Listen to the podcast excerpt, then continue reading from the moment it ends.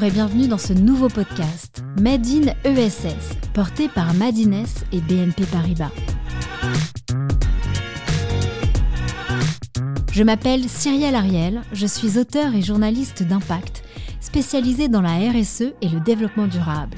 Chaque mois, je retrouverai dans ce podcast une entreprise qui agit pour avoir un impact sur la société et nous découvrirons ensemble les transformations de son secteur. Notre objectif? Est de mieux comprendre les enjeux des entreprises à impact, connaître leurs motivations mais aussi les enjeux de leurs actions et le retour de leurs bénéficiaires ou de leurs collaborateurs. Aujourd'hui, nous allons parler de trois activités qui viennent en aide à nos seniors avec son cofondateur. Nous allons aborder l'aide à domicile aux personnes âgées avec la plateforme À l'envie, puis ensuite, nous allons parler de formation pour professionnels du prendre soin avec compagnie. Et enfin, nous verrons l'habitat partagé pour personnes âgées avec troubles cognitifs, avec bien commun. Donc aujourd'hui, vous l'aurez compris, nous allons mettre en lumière l'un des acteurs qui défend les valeurs de l'économie sociale et solidaire, Guillaume Desnaux. Bonjour Guillaume. Bonjour Cyrielle. Je suis ravie de t'accueillir pour ce cinquième podcast. Alors tu es ce que l'on appelle un entrepreneur social. Qu'est-ce qui t'a motivé aujourd'hui à mettre du sens, de l'impact au cœur de ton business? Alors moi je suis pas un natural born euh, entrepreneur, je suis pas né dans une famille euh, d'entrepreneurs. Quand j'étais à HEC, je pensais plutôt à faire euh, préparer l'ENA après, donc je suis pas du tout... voilà, c'est quelque chose qui est venu très progressivement finalement par des rencontres, des gens autour de moi qui ont créé des entreprises et puis, euh, j'ai quand même toujours été vraiment attiré par euh, la volonté d'avoir une utilité sociale, l'intérêt général. Et je pense qu'assez vite, je me suis dit, bah, l'entrepreneuriat, c'est une manière d'avoir un impact, de résoudre des problèmes sociaux qui est aujourd'hui, euh, qui me correspond bien et qui est peut-être parfois plus simple plus que la, la, politique, par exemple. Alors, qui est à l'origine de ce déclic? On a tous fait une rencontre. Est-ce que ça peut être une personne, un artiste, un film, une chanson? Alors, j'ai non, j'ai pas. J'ai non, pas vraiment. J'ai pas ce, ce déclic. Ce que je peux dire, c'est que j'ai eu beaucoup d'idées de création d'entreprise depuis que je suis sorti d'école. Et finalement, les... j'ai créé deux entreprises. Une première avant qui s'appelle Alvarom, qui a notamment lancé la course des héros, qui était dédiée à la collecte de fonds euh, pour les associations caritatives. Et ce que j'ai remarqué, c'est que les deux fois où j'ai plongé dans le grand bain de l'entrepreneuriat, c'était toujours pour un, une idée qui avait un, un rapport avec l'intérêt général, avec de l'impact. Donc, euh, je me suis rendu compte qu'en fait, ce qui m'intéressait, c'était pas tant de créer une entreprise pour créer une entreprise, qu'elle marche bien, euh, d'être content de ça. C'était plutôt d'utiliser l'entreprise pour vraiment résoudre un problème et faire changer tout un secteur. Et donc en 2016, euh, tu œuvres dans le secteur, tu, tu actionnes, en tout cas tu viens dans le secteur d'aide à la personne. Comment ça t'est arrivé Alors? Pourquoi l'aide à la personne? Alors là, il y a quand même une rencontre, c'est-à-dire qu'avec Thibaut et Clément, deux amis avec qui j'étais en école, on s'est retrouvés à peu près à 35 ans, avec une bonne dizaine d'années d'expérience moi dans l'entrepreneuriat, eux plutôt dans des grands groupes où ils manageaient déjà des, grandes équipes. Et en fait, par des expériences personnelles, on s'est rendu compte qu'il y avait beaucoup de difficultés dans l'accompagnement des personnes âgées. Et on a aussi observé un peu le secteur et finalement, on voyait beaucoup de gens. C'est via vos grands-parents C'est via. Oui, alors moi, c'était les grands-parents de ma femme, puisque mes grands-parents euh, sont décédés il y, a, il y, a, assez longtemps. Euh, Thibaut, un de mes associés, il a aussi une sœur qui est en situation de handicap, donc il a toujours été très sensible au sujet de la dépendance, de la perte d'autonomie. Et euh, en fait, à partir de cette expérience personnelle, on s'est intéressé de manière aussi un peu plus business en regardant le, secteur, le marché. Et ce qu'on a vu, c'est qu'il y avait beaucoup de gens qui essayaient d'innover pour trouver, euh, je caricature un peu, mais le dernier objet connecté qui allait résoudre tous les problèmes des personnes âgées. Mais finalement, des personnes qui s'intéressaient aux conditions de travail des 500 000 professionnels qui travaillent aux côtés des personnes âgées, il y en avait assez peu. Et donc là, on s'est dit, il y a quelque chose à faire, il y a une innovation à apporter. Donc c'est là que tu cofondes du coup l'entreprise euh, à l'envie avec une raison d'être qui est d'humaniser l'accompagnement de ceux qui ont besoin d'aide ou de soins en valorisant les professionnels et en réconciliant les enjeux humains et économiques du secteur du prendre soin. Bon, concrètement, ça fonctionne comment à l'envie? Un vaste programme. Alors aujourd'hui, ça concerne trois activités, cette raison d'être, mais je vais d'abord parler de la première, qui est de l'aide à domicile aux personnes âgées. En fait, on s'est dit, il y a quelque chose à faire pour euh, mieux accompagner les personnes âgées. Et euh, on a interrogé des dizaines et des dizaines de professionnels. Et ce qu'on a entendu, c'est que finalement, aujourd'hui, on s'occupait beaucoup des, on voulait beaucoup s'occuper des personnes âgées, mais qu'on s'occupait assez peu des gens qui sont aux côtés des personnes âgées. Et quand on a écouté les professionnels, les auxiliaires de vie, hein, c'est comme ça qu'on les appelle, ce qu'elles nous ont raconté, c'est finalement des conditions de travail évidemment précaires, avec des rémunérations très faibles, souvent du temps partiel subi, mais aussi des systèmes d'organisation du travail qui ont tendance à les déresponsabiliser, à les infantiliser. C'est-à-dire qu'une auxiliaire de vie il y a un paradoxe parce que quand elle est avec la personne âgée, elle a un pouvoir énorme, elle a une responsabilité énorme sur les épaules. Mais parfois, dans les structures qui les emploient, on a tendance à avoir des gens dans les bureaux qui font les plannings à leur place, qui leur disent tu dois aller exactement à telle heure chez monsieur un tel, à telle heure chez madame donc, un tel. À l'envie, on donne de l'autonomie Exactement. Aux et donc nous, on s'est inspiré d'un modèle hollandais qui s'appelle Buurtzorg, qui est maintenant assez connu, qui a révolutionné le soin infirmier à domicile là-bas. Et on a créé un service d'aide à domicile organisé en équipe autonome. C'est-à-dire que les auxiliaires d'envie, alors nous on les appelle auxiliaires d'envie pour montrer que le projet c'est de donner envie, c'est de stimuler et pas uniquement de maintenir à domicile. Et ces auxiliaires, elles sont organisées en équipe autonome. Alors elles sont salariées, en CDI, à temps plein au maximum. Vous en avez combien aujourd'hui? Il y en a une petite centaine. Mais elles gèrent elles-mêmes leur planning, la relation avec les familles. Elles décident qui elles recrutent dans leur équipe. Et en fait, ça, ça permet d'avoir des professionnels très engagés. Aujourd'hui, à, titre voilà, à titre d'exemple, on a un absentéisme qui est de l'ordre de 5 à 6 ce qui est assez proche de la moyenne d'une entreprise classique. Là où dans notre secteur, il y a tellement de désengagement que vous avez des entreprises qui ont 15 à 20 d'absentéisme.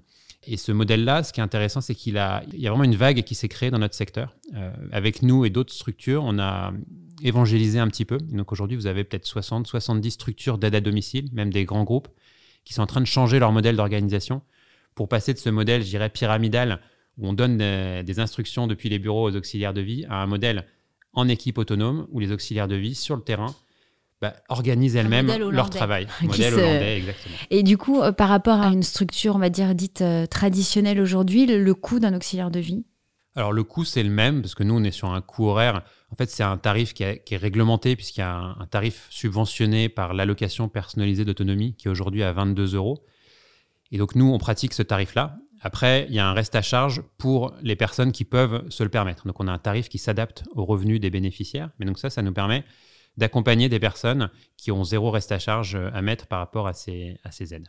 Et votre business model alors, c'est comme ça? Bah voilà, notre business model, en fait, on n'a pas révolutionné le business model dans le sens où on emploie des gens, on vend des heures, c'est ce que font les milliers de concurrents, de confrères qu'on a. Mais c'est le management qui change. exactement. Le management, et par contre, il y a un vrai transfert, c'est-à-dire que nous, on a moins d'encadrement et euh, les auxiliaires de vie font une partie du job qui est fait par des encadrants dans d'autres structures d'aide à domicile. Et donc deux ans plus tard, donc vers 2018, vous continuez et vous lancez un centre de formation pour professionnels. Et aujourd'hui, c'est compagnie, pani.fr. Alors comment ça fonctionne et en quoi vous êtes différent sur le marché avec compagnie? Ben en fait, en développant à l'envie, on s'est rendu compte que déjà, il y avait très peu de formation pour les professionnels du prendre soin et que quand il y avait de la formation, elle était souvent très technique on, forme les gens à faire une toilette en trois étapes, à faire des actes de, type ménage. Finalement, elle est un peu à l'image de la vision qu'on a de ces métiers, qui est très euh, mécanique, euh, il faut accomplir des listes de tâches, et qui n'est pas du tout la, réalité, parce qu'en fait, la réalité de ce métier, c'est que c'est une création de liens, c'est de l'humain. Notre constat a même été presque, on a presque même été choqué par le fait qu'il n'y avait aucune formation, notamment sur tous ces aspects, soft skills, savoir-être, comment communiquer, comment gérer ses émotions, comment collaborer. Aujourd'hui, vous êtes cadre dans un grand groupe ou dans une start-up d'ailleurs, puisqu'ici on est voilà, plutôt chez les start-up. On vous biberonne souvent de formation soft skills pour euh, ne pas faire un burn-out, ne pas prendre votre ordinateur et le taper sur la tête de votre voisin un jour parce que vous en pouvez plus. Quand vous êtes auxiliaire de vie, vous êtes toute la journée dans les transports, vous travaillez avec des personnes âgées qui ont souvent des troubles cognitifs, vous avez des aidants familiaux qui sont souvent au bord du burn-out eux aussi. Ben, on n'a pas jugé utile de créer des formations sur ces aspects soft skills. Et donc nous, on a créé des formations certifiantes sur la dimension humaine du métier. Quelle durée? donc, euh, Alors, ça peut être des formations. On a des formations pour les encadrants. On va former sur huit jours. Donc, c'est des formations assez intenses. Mais après, pour les auxiliaires de vie qui sont souvent euh, en, intervention, on fait plutôt par session de 2-3 heures qu'on répartit au fil du temps. Mais donc, c'est des formations de plusieurs dizaines d'heures à chaque fois, avec de l'e-learning et du présentiel. Et donc, c'est des formations, par exemple, sur la communication non violente, comment faire un feedback, qui sont des choses essentielles quand on veut, euh, quand on est auxiliaire de vie et qu'on a besoin de gérer une relation à la fois avec les personnes qu'on accompagne et aussi les familles autour, ce qui est, ce qui est très important. Et depuis votre lancement, vous avez euh, formé combien de personnes? On a formé 2500 euh, personnes aujourd'hui. On forme beaucoup dans, toute la France chez, chez nos confrères services d'aide à domicile, mais de plus en plus en EHPAD, puisqu'avec la, la crise des EHPAD, il y a un constat que la responsabilisation des professionnels, parce que nos formations sont aussi vraiment sur ce côté responsabilisant, management participatif, il y a un constat que c'est une des clés pour éviter euh, bah, la maltraitance, éviter la déresponsabilisation aussi, euh, maintenir une forme d'attractivité de ces métiers, qui est un énorme enjeu aujourd'hui. Et donc aujourd'hui, on forme de plus en plus dans les EHPAD et on commence même à avoir des, liens avec des hôpitaux. Il y, a, un, énorme sujet dans le monde du prendre soin, de remettre euh, les compétences humaines à la place où elles doivent être, c'est-à-dire au cœur de tout. Mais est-ce que du coup, avec cette crise des EHPAD, vous avez pas un peu une opportunité de marché? Bah, si, si, clairement, il y a une opportunité euh, de marché euh, pour vendre ces formations et une opportunité pour avoir un impact aussi, surtout, sur tout le secteur. Encore une fois, nous, notre, euh, notre raison d'être, c'est pas de faire une entreprise euh, qui marcherait mieux que les autres et de se gargariser, c'est de faire changer le secteur. Donc on, veut vraiment utiliser cette prise de conscience. Bien et il y a trois ans, euh, vous continuez toujours hein, euh, avec des habitats partagés pour personnes âgées avec troubles cognitifs. Alors là, pareil, d'où cette idée vous est venue? Ouais, alors c'est même un tout petit peu plus récent. La première maison a ouvert début 2022. Euh, mais on a commencé avant parce que. BienCommun.eu. Voilà, bienCommun.eu. Donc aujourd'hui, il y a deux maisons, une basée à l'Aïle-les-Roses, une basée à Rueil-Malmaison, donc en, banlieue parisienne. On accompagne beaucoup de personnes âgées avec des troubles cognitifs à domicile. Et ce qu'on a vu, c'est que pour ces personnes-là, à un moment donné, euh, l'isolement était euh, presque euh, un accélérateur de, des troubles. Euh, et au contraire, la vie sociale est la meilleure thérapie non médicamenteuse, parce que malheureusement, il n'y a pas de thérapie médicamenteuse pour ces maladies. une des meilleures thérapies, continuer à voir des gens, à, avoir des, interactions, à participer à des gestes de la vie quotidienne. Et ça, finalement, quand on est seul à domicile, c'est compliqué. On a beau avoir des auxiliaires de vie, on peut pas, on n'est pas, c'est pas pareil qu'avoir des interactions avec beaucoup plus de personnes. ce sont des familles qui accueillent Ah non, c'est pas des familles. Donc nous, le, modèle de bien commun, c'est des maisons de, pour 8 personnes. Et donc vous avez 8 personnes âgées qui ont des troubles cognitifs qui habitent ensemble. Et elles sont accompagnées en continu par des auxiliaires de vie. Donc vous avez au minimum deux auxiliaires de, vie. De chez Alenvie. De chez Alenvie, bien sûr. donc vous avez, et c'est aussi quelque chose. Donc voilà, c'est aujourd'hui, il faut savoir qu'il y a des milliers de lieux comme ça en Allemagne. Il y en a quelques-uns en France, c'est balbutiant. Donc il y a un énorme besoin parce que c'est vraiment un, intermédiaire entre le domicile et l'EHPAD pour ces troubles cognitifs qui malheureusement euh, sont de plus en plus prévalents euh, dans la population âgée en France. Et du coup, vous avez pu voir un avant-après avec ces habitats partagés? Comment ça se passe pour ces personnes? Bah oui, on voit qu'il y a une vraie euh, des vrais liens qui se créent. On ne peut pas forcément prévoir à l'avance ce qui va se passer, mais on, se rend compte qu'il y a des personnes qui créent des liens très forts. Vous avez des, des troubles qui sont différents d'une personne à l'autre, donc les, gens arrivent à s'entraider. On a une, par exemple une personne dans notre premier habitat qui est une ancienne kiné. Eh bien, elle, prodigue encore des sortes de, soins à certains de ses colocataires. Donc, c'est aussi un environnement où, où, dans cette vie sociale, les colocataires arrivent à avoir une utilité sociale. Et ça, quand on a quelqu'un qui est en perte d'autonomie, notamment cognitive, lui permettre d'être dans un contexte où elle a encore une utilité sociale, c'est vraiment le graal de ce qu'on peut apporter quand on accompagne euh, des personnes. Et euh, ce que je trouve très intéressant, c'est que vous avez créé l'indice d'alignement humain. Alors ça veut dire quoi? Ces beaux mots là. On a, on a fait ça euh, dans le cadre d'un accompagnement par l'ESSEC Impact Initiative, quand on, était accéléré par eux.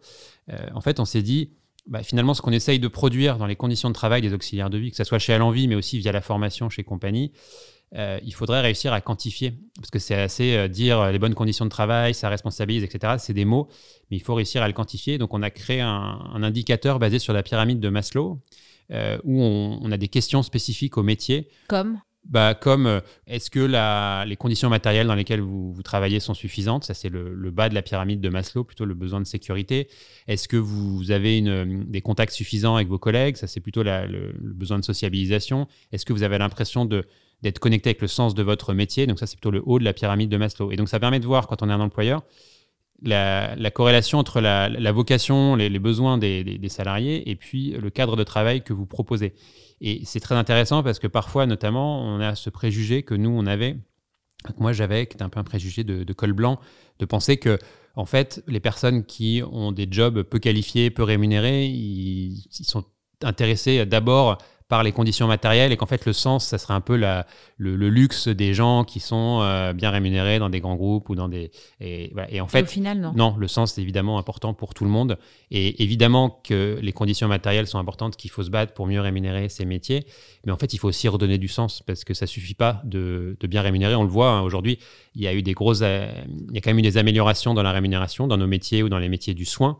C'est pas pour ça que les métiers sont pas en crise. Donc il faut redonner du, du sens. Pour ça, nous aussi, qu'on utilise des mots différents, qu'on a, on a une charte d'envie qui est très importante. On a des, vraiment des rites d'intégration pour essayer de, de, dire collectivement chez Alenvie pourquoi on est là, pourquoi on fait ce métier, comment on veut le faire et, de vraiment remettre le sens. Et du coup, vous avez changé, vous avez amélioré quoi avec cet indice? Alors nous, ça nous permet en continu, on le mesure euh, deux fois par an et ça nous permet de, de mener euh, des actions. Donc, euh, par exemple, euh, sur pour tous les entrepreneurs qui t'écoutent, est-ce que tu le recommandes? Alors nous, on l'a. Alors, il est fait spécifiquement pour notre métier aujourd'hui. Ah oui, non, mais de d'autres dans d'autres bah domaines. avoir, avoir des indicateurs.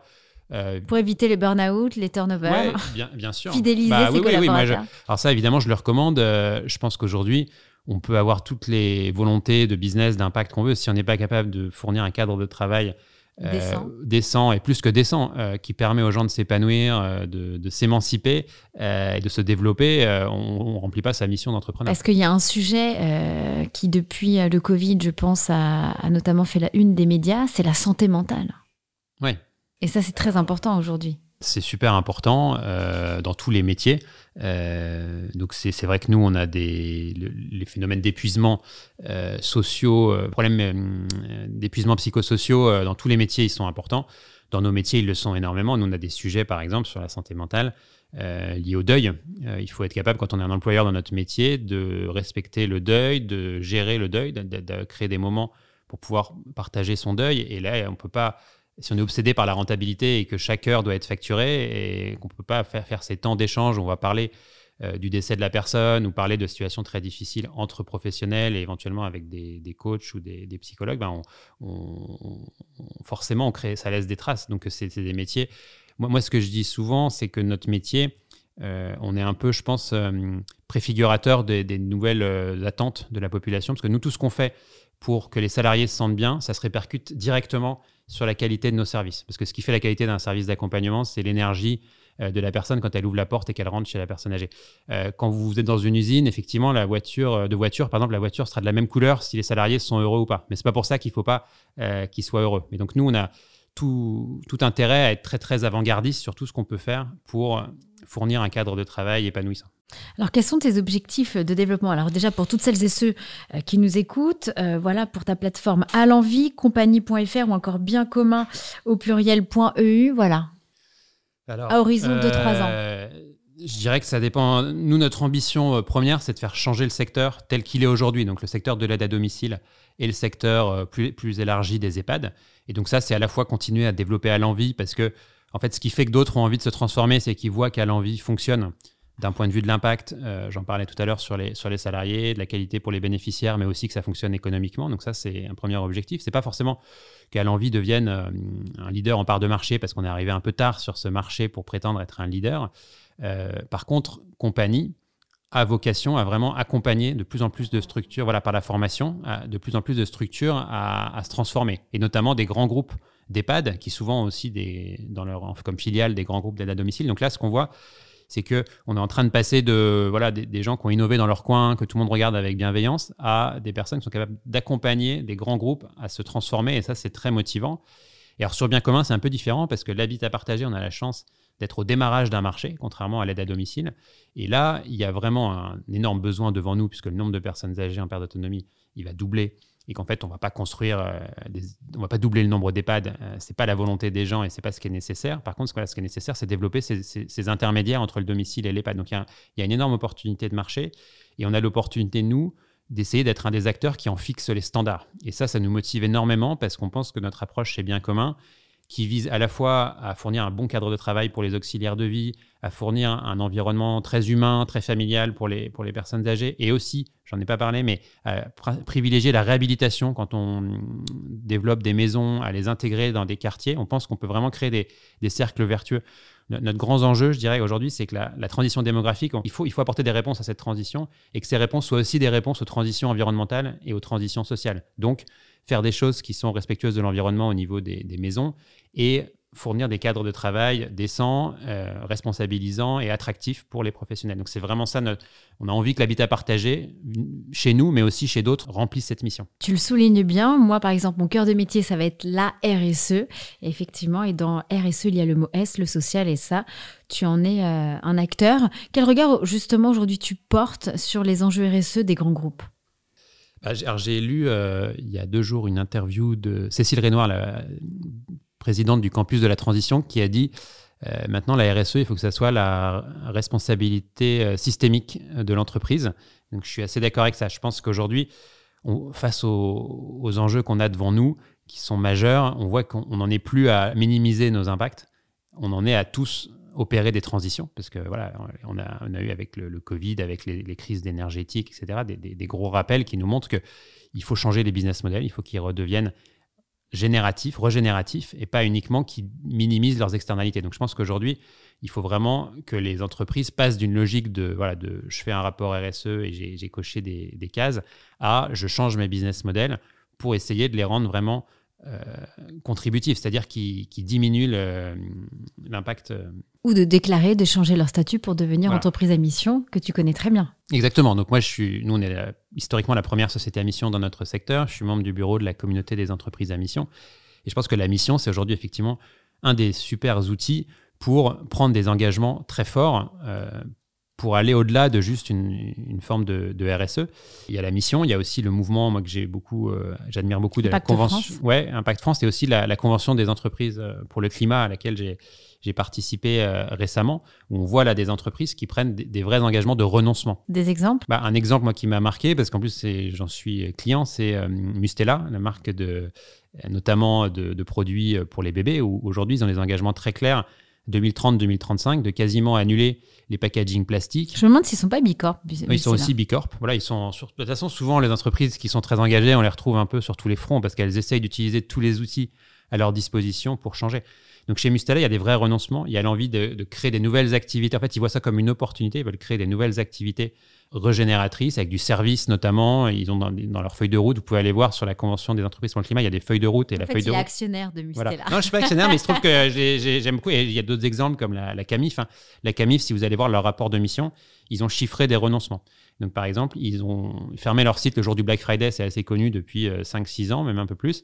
Ils ont dit combien ça leur avait coûté par an de fermer leur site le jour du Black Friday par euh, engagement écologique, mais ils ont aussi dit combien ils pensaient que ça leur avait rapporté par fidélisation de clients qui sont, se sentent, euh, qui adhèrent à cette démarche.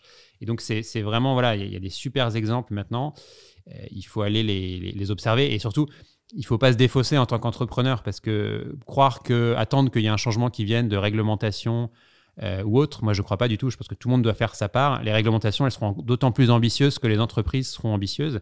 Et quand on est une entreprise, on, a quand même, euh, si on maîtrise l'actionnariat, etc., on a l'opportunité de dire, bah là, je vais perdre de l'argent ou moins, moins, moins en gagner pendant 2-3 ans pour changer une ligne de produit, pour lancer un nouveau produit, un nouveau service.